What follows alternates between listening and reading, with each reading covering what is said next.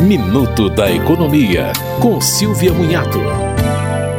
Desde abril estão em vigor novas regras sobre a rotulagem de alimentos integrais, como pães, torradas e biscoitos. Para que a palavra integral esteja escrita no rótulo, será necessário que o produto tenha pelo menos 30% de componentes integrais. A porcentagem tem que estar em destaque na embalagem. A resolução da Anvisa não se aplica às farinhas integrais e aos produtos feitos exclusivamente por cereais integrais. No caso das massas, o prazo de adequação vai até 2024. Você ouviu Minuto da Economia, com Silvia Munhato.